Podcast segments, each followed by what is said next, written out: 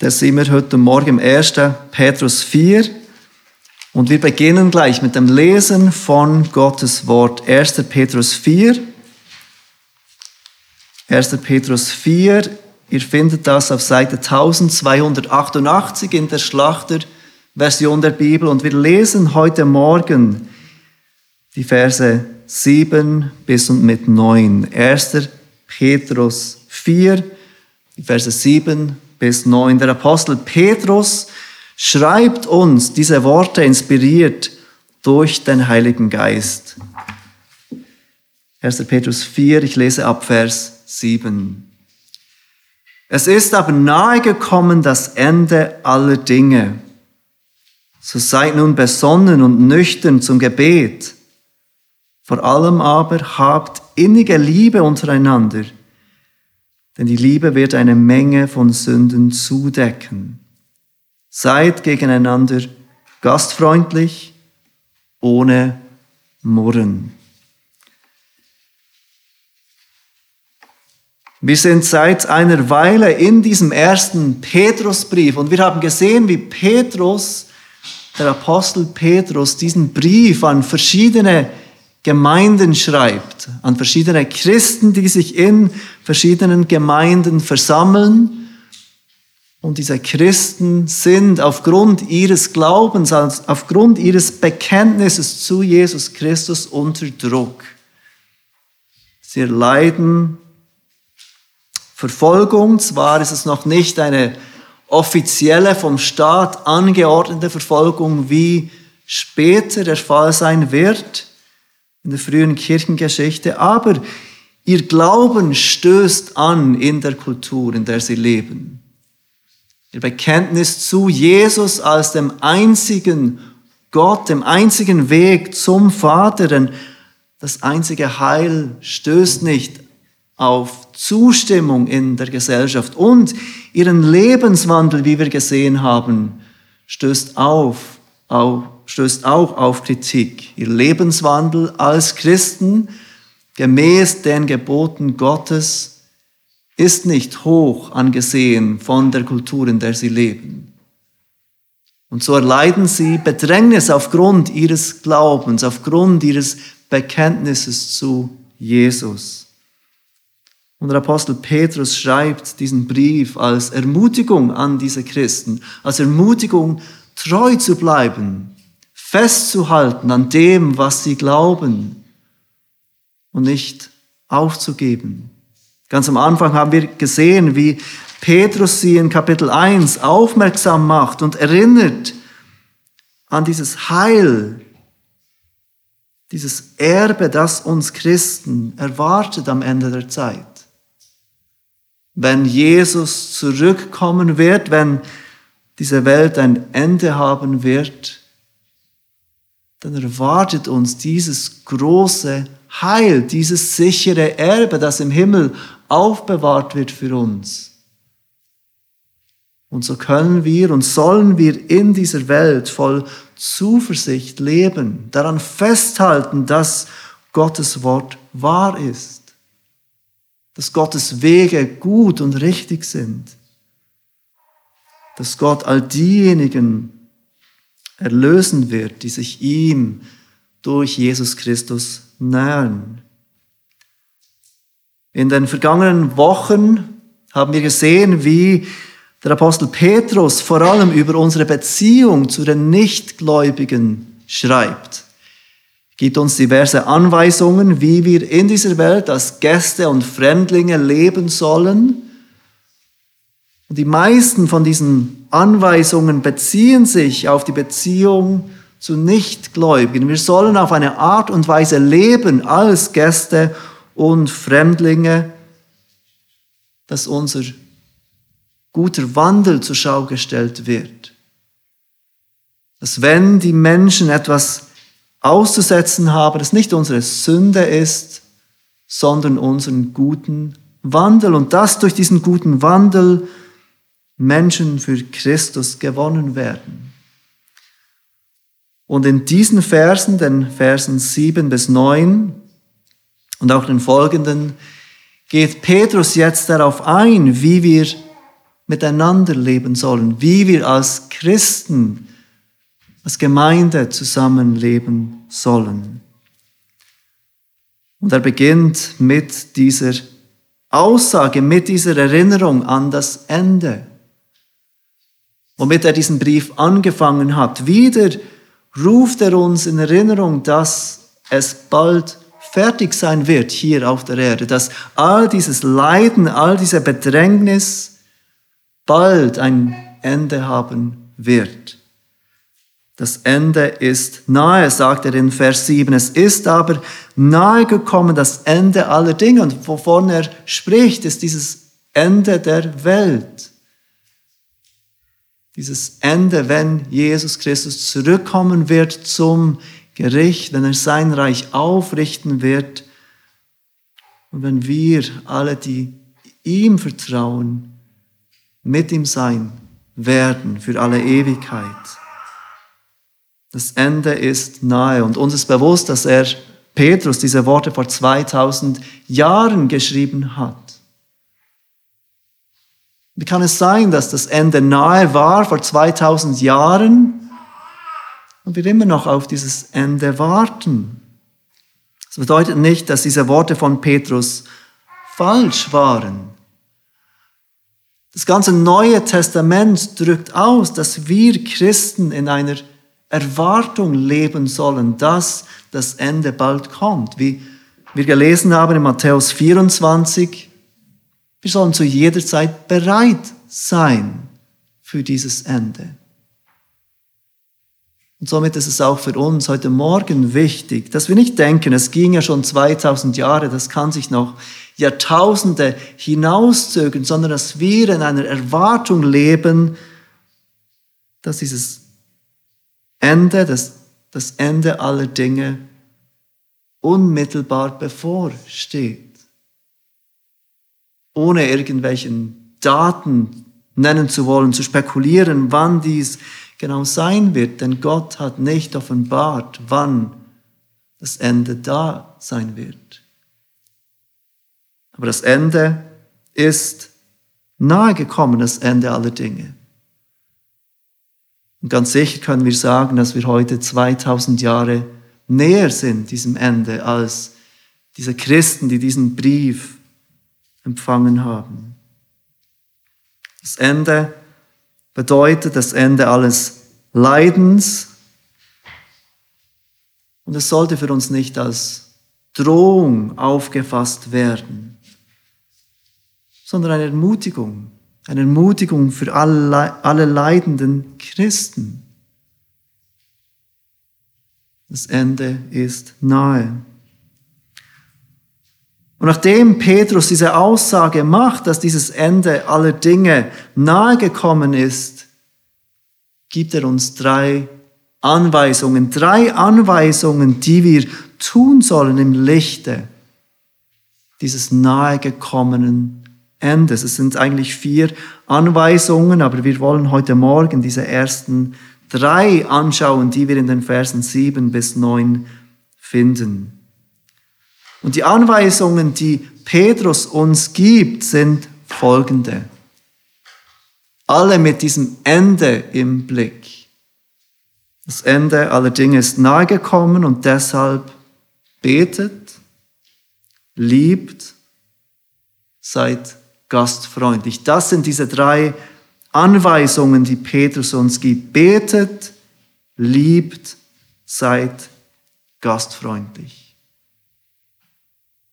Und wenn du heute Morgen hier bist und du kennst Jesus Christus nicht als dein Herr und Erlöser, dann sind diese Anweisungen, diese drei Anweisungen kein Weg, um mit Gott versöhnt zu werden. Du musst einfach beten, du musst mehr lieben, du musst gastfreundlich sein und dann wird Gott dich am Ende der Zeit annehmen. Und Petrus schreibt diese Anweisungen für Christen, für die Gemeinde, für Menschen, die ihre Schuld und ihre Hilflosigkeit erkannt haben, die erkannt haben, dass Gott voll Gnade seinen Sohn hingab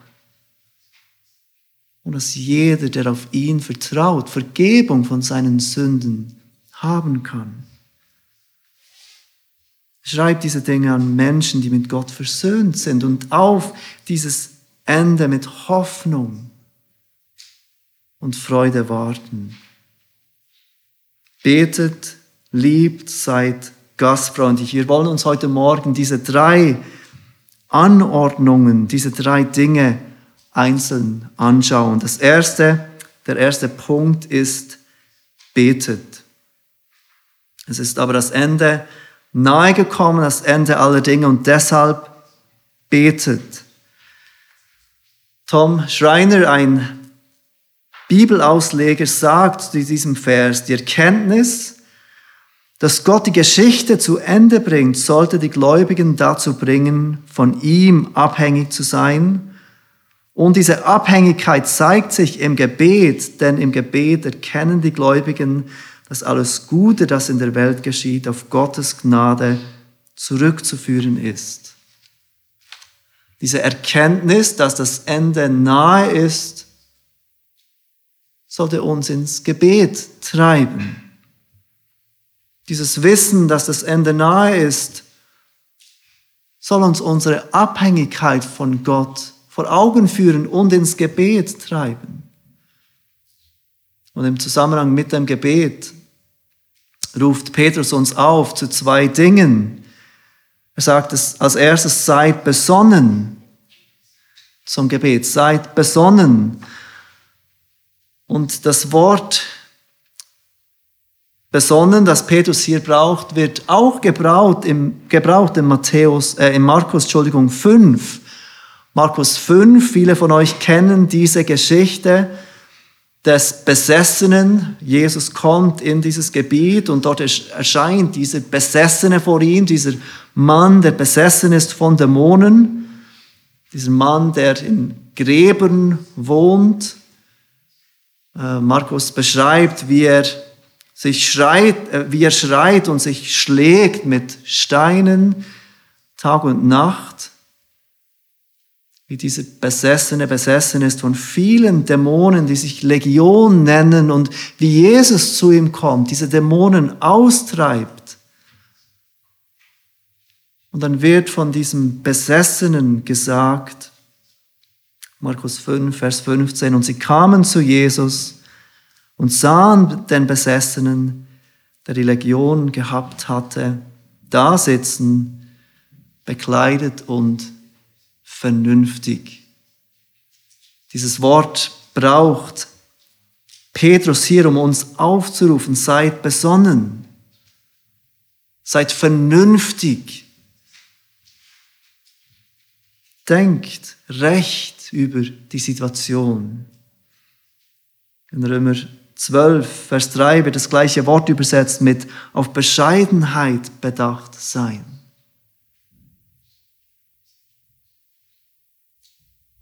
Zudem ruft Petrus uns auf, seid besonnen, seid auf Bescheidenheit bedacht, seid vernünftig in eurem Denken.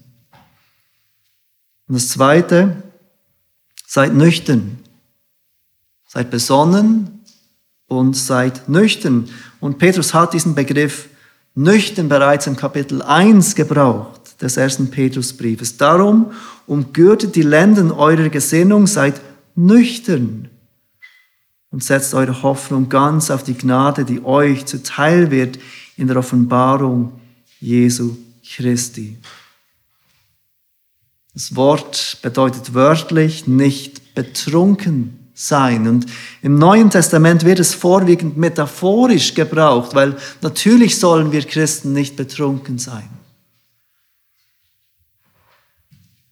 Aber wie einfach sind wir in unseren Gedanken gefangen genommen durch irgendein Ereignis in der Gesellschaft oder in unserem Leben. Und wir können nicht mehr klar denken. Wir denken nicht mehr mit dem Verstand.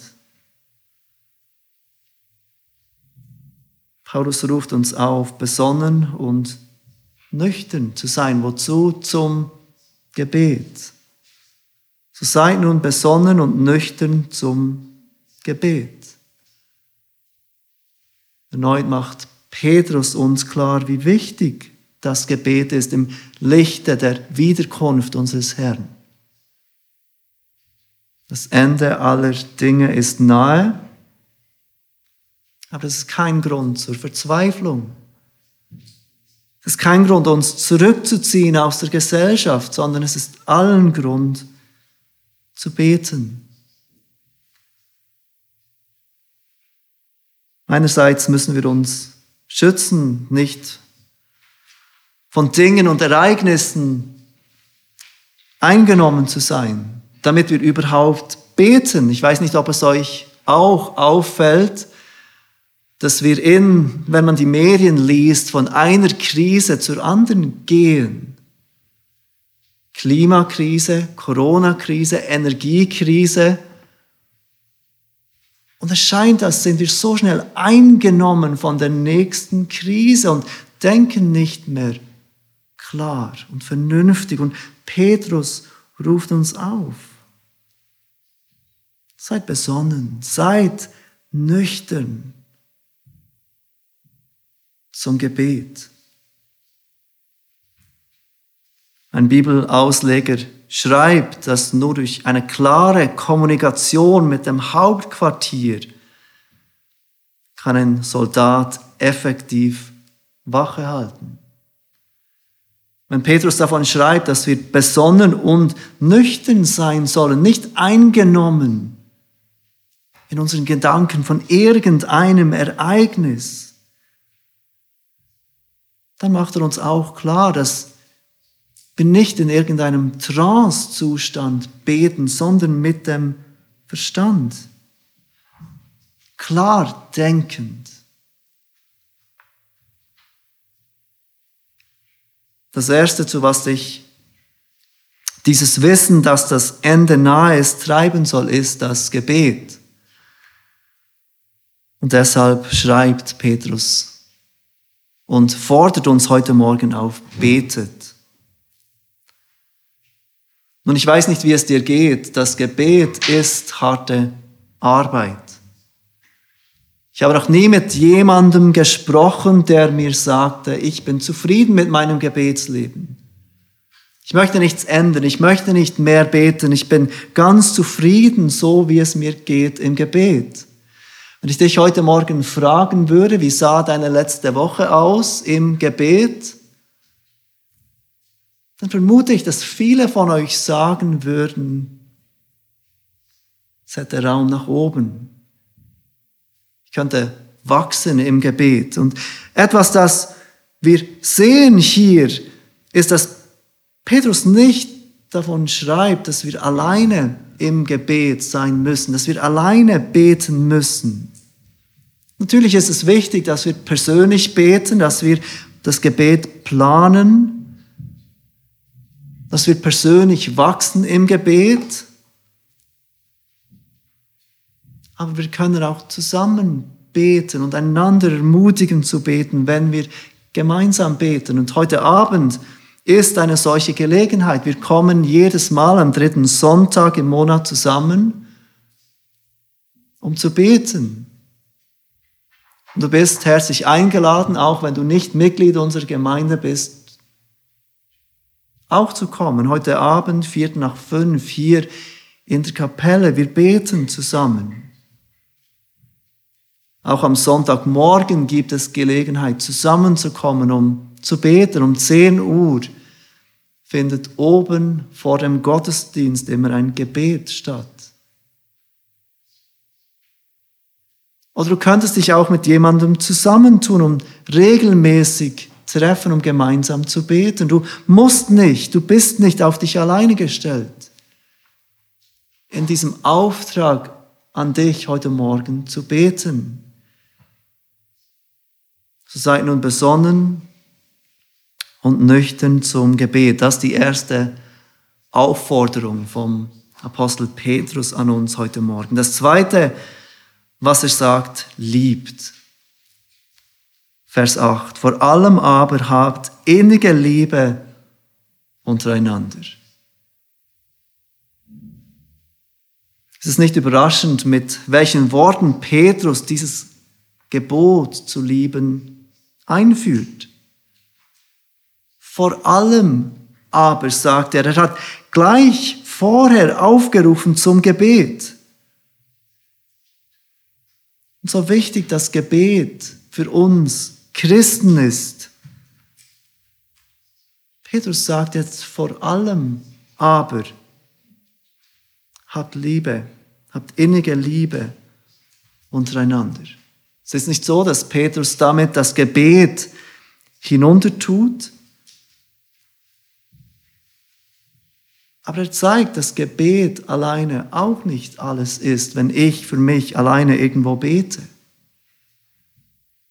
Und ich glaube, er erinnert uns damit an die Worte vom, von Paulus im 1. Korinther 13, diese bekannten Worte über die Liebe, 1. Korinther 13, Verse 1 bis 3.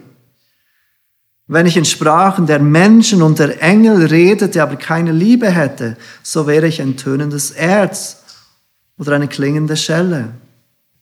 Und wenn ich Weissagung hätte und alle Geheimnisse wüsste und alle Erkenntnis, und wenn ich allen Glauben besäße, so dass ich Berge versetzte, aber keine Liebe hätte, so wäre ich nichts.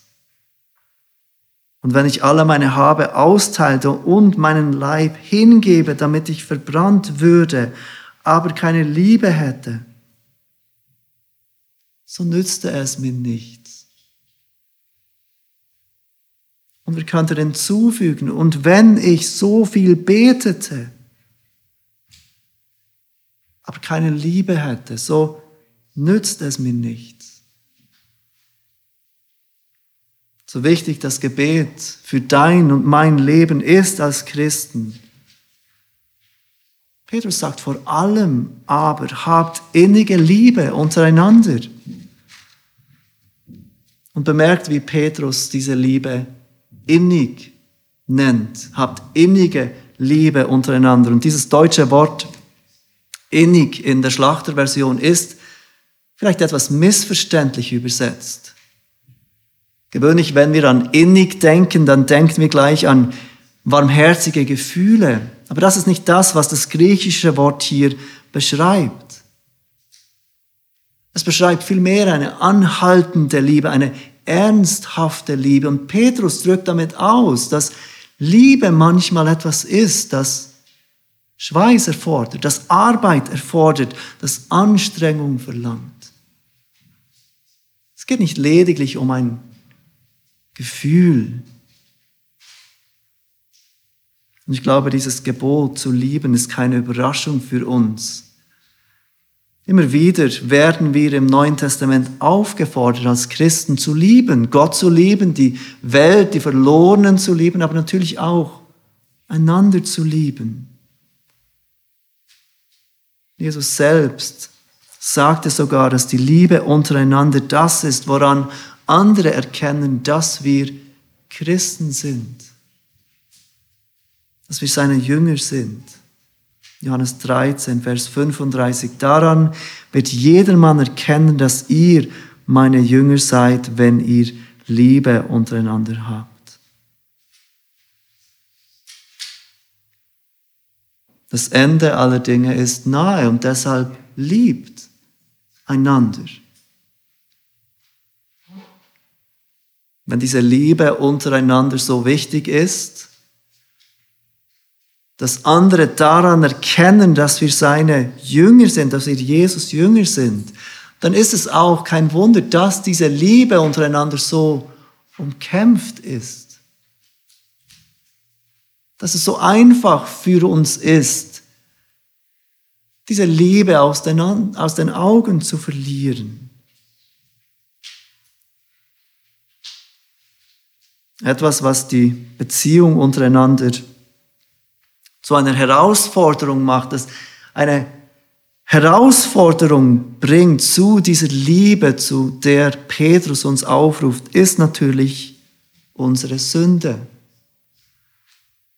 Unsere eigene Sünde und Lieblosigkeit, aber natürlich auch die Sünde von anderen uns gegenüber. Andere, die wir versuchen zu lieben. Und gerade deshalb sind wir so aufgefordert zu lieben. Seht, wie Petrus weiterfährt, dieses Gebot, einander innig zu lieben in Vers 8. Denn die Liebe wird eine Menge von Sünden zudecken. Die Sünde ist es, was es schwierig macht, einander zu lieben, aber die Sünde ist es auch gerade, die diese Liebe erfordert. Ja, Liebe konfrontiert, wenn es angebracht ist, Liebe weist zurecht, wenn es notwendig ist. Aber seht, wie Petrus beschreibt, dass echte biblische, von Gott gewirkte Liebe eine Menge Sünden zudeckt. Nun, was meint Petrus damit, wenn er davon spricht, dass Liebe Sünden zudeckt? Petrus beschreibt hier nicht die Liebe von Gott, dass Gott auf der Grundlage von dem, was Jesus am Kreuz getan hat, unsere Sünde zudeckt. Das stimmt, aber das ist nicht das, was Petrus hier im Blick hat. Petrus lehrt auch nicht, dass wir Vergebung erhalten, dass unsere eigene Sünde zugedeckt wird, indem wir Menschen lieben. Das ist nicht das, was Petrus hier lehrt. Wir müssen einfach genug lieben und je mehr wir lieben, desto mehr wird Gott unsere Sünde zudecken. Das ist nicht das, was Petrus lehrt. Das würde dem widersprechen, was die Bibel sonst lehrt, die so deutlich ist, dass wir nichts tun können, um Vergebung von unseren Sünden zu erwirken. Dass wir noch so uns noch so bemühen können, liebevoll zu sein dass es niemals genug sein wird, um uns Vergebung zu erwirken. Hört, was Jesaja 64, 5 sagt. Wir sind ja allesamt geworden wie Unreine und alle unsere Gerechtigkeit wie ein beflecktes Kleid. Wir sind alle verwelkt wie die Blätter und unsere Sünden trugen uns fort wie der Wind. Unsere Gerechtigkeit, unsere Bemühungen zu lieben, sind wie ein beflecktes Kleid, schreibt Jesaja. Und deshalb sind wir ganz von Gottes Gnade abhängig, damit er uns vergibt, damit er unsere Schuld zudeckt. Petrus beschreibt hier also nicht das Zudecken einer Sünde gegen dich durch eine andere Person. Was Petrus hier beschreibt, ist das Zudecken einer Sünde, die dir getan wird von einer anderen Person. Das ist Montagmorgen. Dein Mitbewohner muss gleich auf den Zug. Er sucht seinen Schlüssel, den er nicht findet. Er ist unter Zeitdruck. Und du fragst ihn, wollen wir am Mittwoch jemanden einladen? Und er gibt dir eine unfreundliche, ungeduldige Antwort. Liebe deckt eine Menge Sünden zu. Nicht jedes Verfehlen muss konfrontiert werden. Sprüche 19, Vers 11 sagt etwas, das genau in die gleiche Richtung geht. Einsicht macht einen Menschen langsam zum Zorn und es ist ihm eine Ehre, Vergehungen zu übersehen. Vor einer Weile haben wir in, den Hauskreisen das Buch Der Friedensstifter gelesen, ein Buch, das von biblischer Konfliktlösung handelt. Wenn du das Buch noch nicht gelesen hast, dann empfehle ich es dir sehr. Und in diesem Buch schreibt Ken Sandy, der Autor, Folgendes. In vielen Fällen legt man einen Konflikt am besten bei, indem man über die persönlichen Verfehlungen des anderen einfach hinwegsieht. Weiter sagt er, wenn wir über die Sünden unserer Mitmenschen hinwegsehen, ahmen wir damit Gottes große Vergebung uns gegenüber nach. Barmherzig und gnädig ist der Herr, langsam zum Zorn und groß an Gnade. Er wird nicht immer rechten, nicht ewig zürnen. Er hat uns nicht getan nach unseren Vergehen, nach unseren Sünden uns nicht vergolten.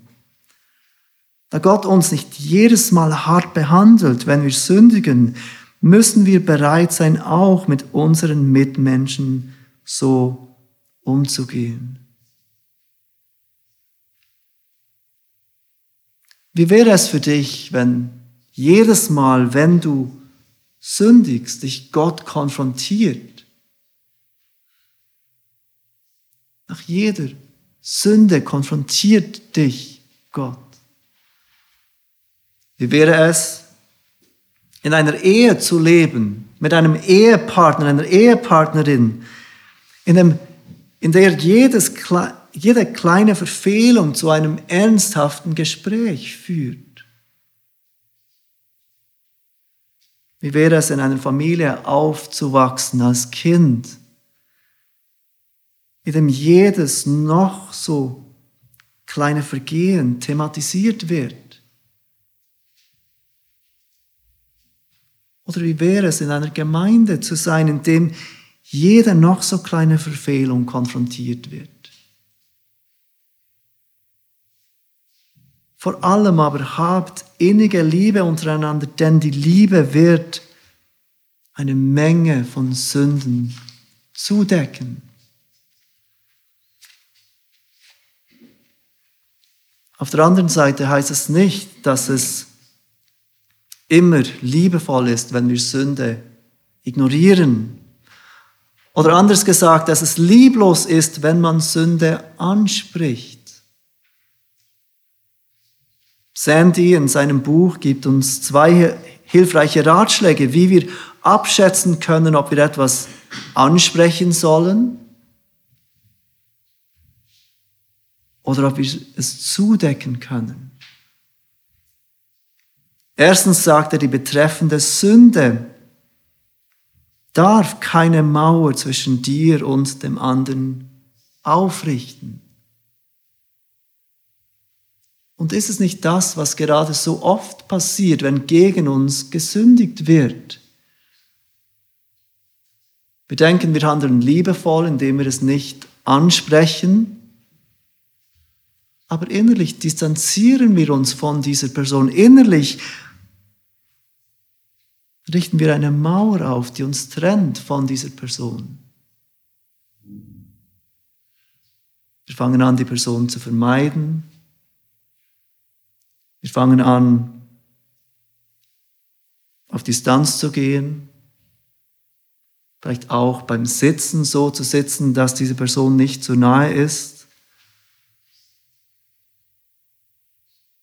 Und Candy sagt, wenn die Sünde des anderen gegen dich, auch wenn sie noch so klein ist, dazu führt, dass du dich innerlich und dann auch äußerlich von der anderen Person distanzierst, dann solltest du es ansprechen.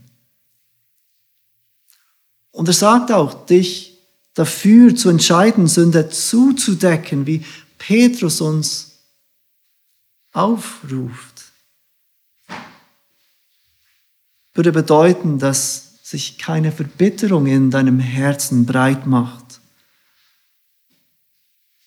Dass du nicht diese Mauer aufrichtest, dass du dich entscheidest, nicht über diese Sünde zu reden, auch schon gar nicht zu Dritten. Und wenn dir das nicht gelingt, nachdem du Gott um Hilfe gebeten hast, dann solltest du das Verfehlen ansprechen. Und als zweitens sagt er, wenn die betreffende Sünde Gottes Ruf oder den Ruf deines Geschwisters oder eines Dritten schädigt, dann solltest du das Verfehlen auch ansprechen. Dann ist es nicht richtig, das Verfehlen zu überdecken. Wenn beispielsweise jemand öffentlich sündigt, auch wenn es klein ist, wenn es sein Ruf schädigt, sein Zeugnis schädigt oder das Zeugnis, den, den Ruf Gottes, dann solltest du es ansprechen. Weil das Ende nahe ist, sollen wir beten. Weil das Ende nahe ist, sollen wir einander lieben, liebe Geschwister. Vor allem aber habt innige Liebe untereinander, denn die Liebe wird eine Menge von Sünden zudecken. Und als drittens erwähnt Petrus Gastfreundschaft. Seid gastfreundlich. Vers 9. Seid gegeneinander gastfreundlich ohne Murren. Gastfreundschaft war im ersten Jahrhundert natürlich besonders wichtig damit sich das Evangelium ausbreiten konnte, waren Gemeindegründer und Missionare darauf angewiesen, dass sie bei Geschwistern übernachten konnten und auch durch diese Geschwister versorgt wurden. Aber die Wichtigkeit von Gastfreundschaft ist nicht nur auf diese Kultur des ersten Jahrhunderts beschränkt. Auch wenn dies heute vielleicht etwas anders aussieht in unserem Kontext. Immer wieder sehen wir im Neuen Testament, wie die Bibel uns aufruft, gastfreundlich zu sein. Und ich möchte euch bitten, zum Titusbrief zu gehen für einen Moment. Im Titusbrief schreibt der Apostel Paulus an Titus, seinen Mitarbeiter, und er beschreibt ihm dort, dass er Älteste einsetzen soll, Leiter von Gemeinden, in diesen Gemeinden, die Paulus gegründet hat. Und in Versen 7 bis 8 sehen wir einige der Kriterien dieser Aufseher, dieser Ältesten, dieser Leiter der Gemeinde. Titus 1, Verse 7 und 8. Der Apostel Paulus schreibt die folgenden Worte, denn ein Aufseher muss untadelig sein als ein Haushalter Gottes, nicht eigenmächtig, nicht jähzornig, nicht der Trunkenheit ergeben, nicht gewalttätig, nicht nach schändlichem Gewinn strebend, Vers 8, sondern gastfreundlich.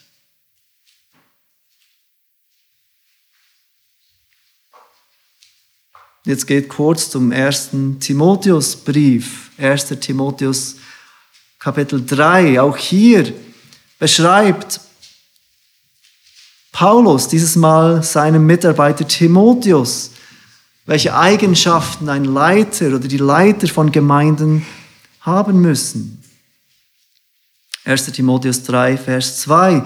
Nun muss aber ein Aufseher untadelig sein, Mann, eine Frau, nüchtern, besonnen, anständig, gastfreundlich, fähig zu lehren.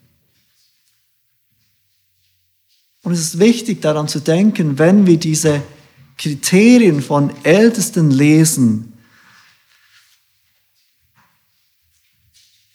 dass Paulus hier nichts anderes erwähnt, keine anderen Eigenschaften erwähnt, die nicht für jeden Christen erstrebenswert sein sollten. Die Fähigkeit zu lehren ist eine Ausnahme, aber alles andere, all die Charaktereigenschaften, die Paulus hier erwähnt, sind Eigenschaften, denen jeder Christen nachstreben sollte. Gastfreundlich soll jemand sein, der ein vorbildliches Leben führt. Dies wird auch deutlich, wenn ihr kurz zum Kapitel 5 geht vom ersten Timotheusbrief, wo Paulus von den Witwen schreibt, die Witwen, die von der Gemeinde unterstützt werden sollen. 1. Timotheus 5, Verse 9 bis 10, eine Witwe soll nur in die Liste eingetragen werden, wenn sie nicht weniger als 60 Jahre alt ist, die Frau eines Mannes war und ein Zeugnis guter Werke hat, wenn sie Kinder aufgezogen, Gastfreundschaft geübt, die Füße der Heiligen gewaschen, Bedrängten geholfen hat, wenn sie sich jedem guten Werk gewidmet hat. Diese Stellen zeigen deutlich, dass Gastfreundschaft etwas ist, das von beiden Geschlechtern erwartet wird. Männern und Frauen. Und es zeigt, dass Gastfreundschaft eine Eigenschaft ist, die erstrebenswert ist, die zu einem vorbildlichen christlichen Charakter gehört.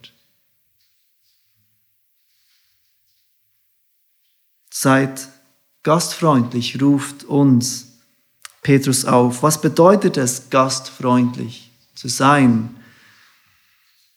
Das griechische Wort ist ein Zusammen, eine Zusammensetzung von zwei Wörtern. Liebe und Fremder.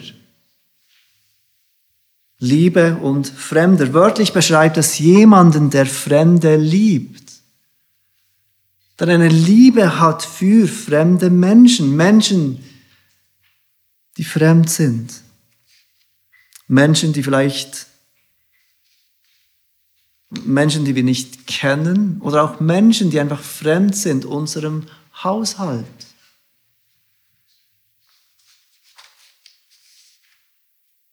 Seid gastfreundlich. Habt Liebe für Fremde. Es ist wichtig zu verstehen, dass dieses Gebot, gastfreundlich zu sein, nicht nur sich auf Essen bezieht. Oft denken wir, gastfreundlich sein bedeutet, ich lade Menschen zu mir zum Essen ein. Und ganz sicher ist das ein großer Teil von gastfreundlich sein. Aber wenn wir sehen, dass hinter diesem Wort diese Liebe zum Fremden steht, dann merken wir, dass man gastfreundlich sein kann, einfach indem man auf Menschen zugeht, die man nicht kennt. Indem man Interesse zeigt, Menschen kennenzulernen. Indem man Interessen an Personen zeigt, die einem fremd sind. Und etwas anderes will ich noch erwähnen. Petrus sagt uns, ihr seid gegeneinander gastfreundlich ohne murren. Bemerkt, wer nicht sagt, die anderen sollen gastfreundlich sein.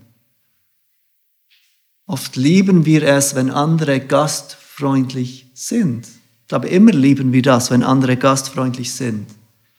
Es ist schön, wenn wir Gäste sein dürfen. Es ist schön, wenn andere Interesse an uns zeigen. Es ist schön, wenn wir umsorgt werden. Aber Paulus ruft uns, jeden von uns auf, seid gastfreundlich.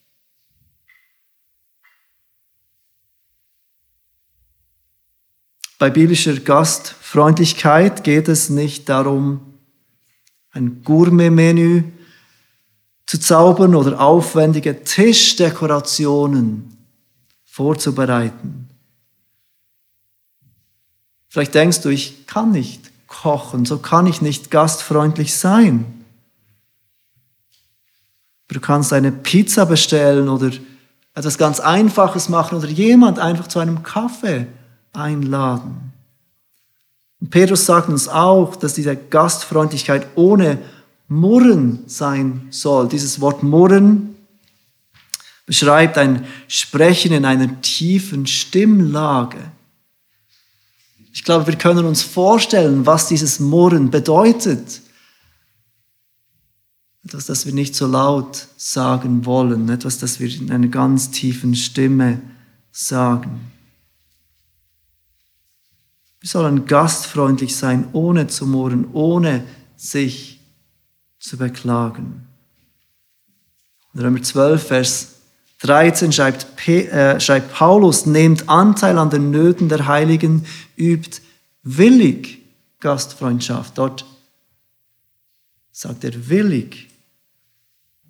Und der Schreiber des Hebräerbriefes ermahnt uns, vernachlässigt nicht die Gastfreundschaft, denn durch sie haben etliche ohne ihr Wissen Engel beherbergt.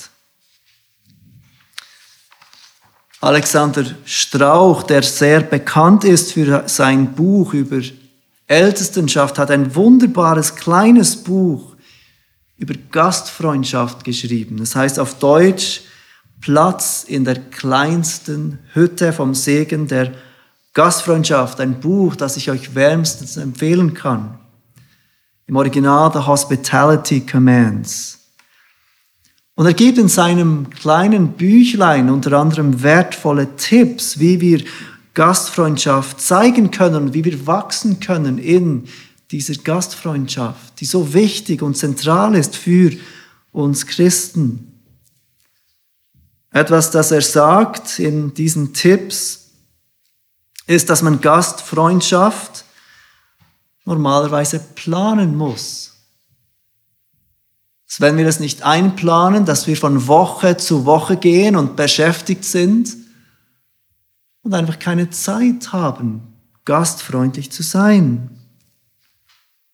Und er sagt, nimm dir bewusst Zeit, einmal in der Woche oder ein paar Mal im Monat, an welchen du Gastfreundschaft üben willst.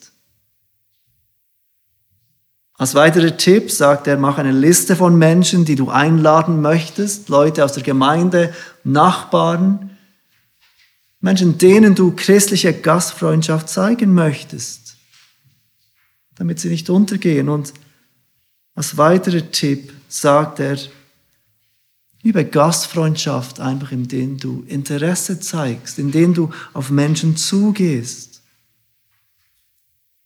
indem du so Liebe zum Fremden zeigst. Der Apostel Petrus ruft uns auf heute Morgen. Das Ende aller Dinge ist nahe gekommen. Aber das heißt nicht, dass wir uns jetzt zurücklehnen. Das heißt nicht, dass wir uns jetzt zurückziehen aus der Gesellschaft. Nein, es heißt, dass wir umso mehr beten wollen, dass wir umso mehr bedacht sein wollen, einander zu lieben. Und dass wir diese Liebe ausdrücken und zeigen, indem wir gegeneinander gastfreundlich sind, ohne Murren. Lasst uns beten.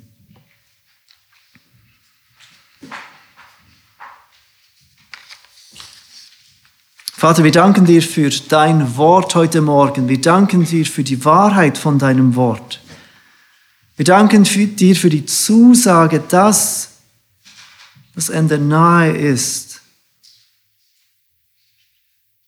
Und wir bitten dich, dass du uns hilfst, diese Zeit, die uns bleibt, zu deiner Ehre zu gebrauchen.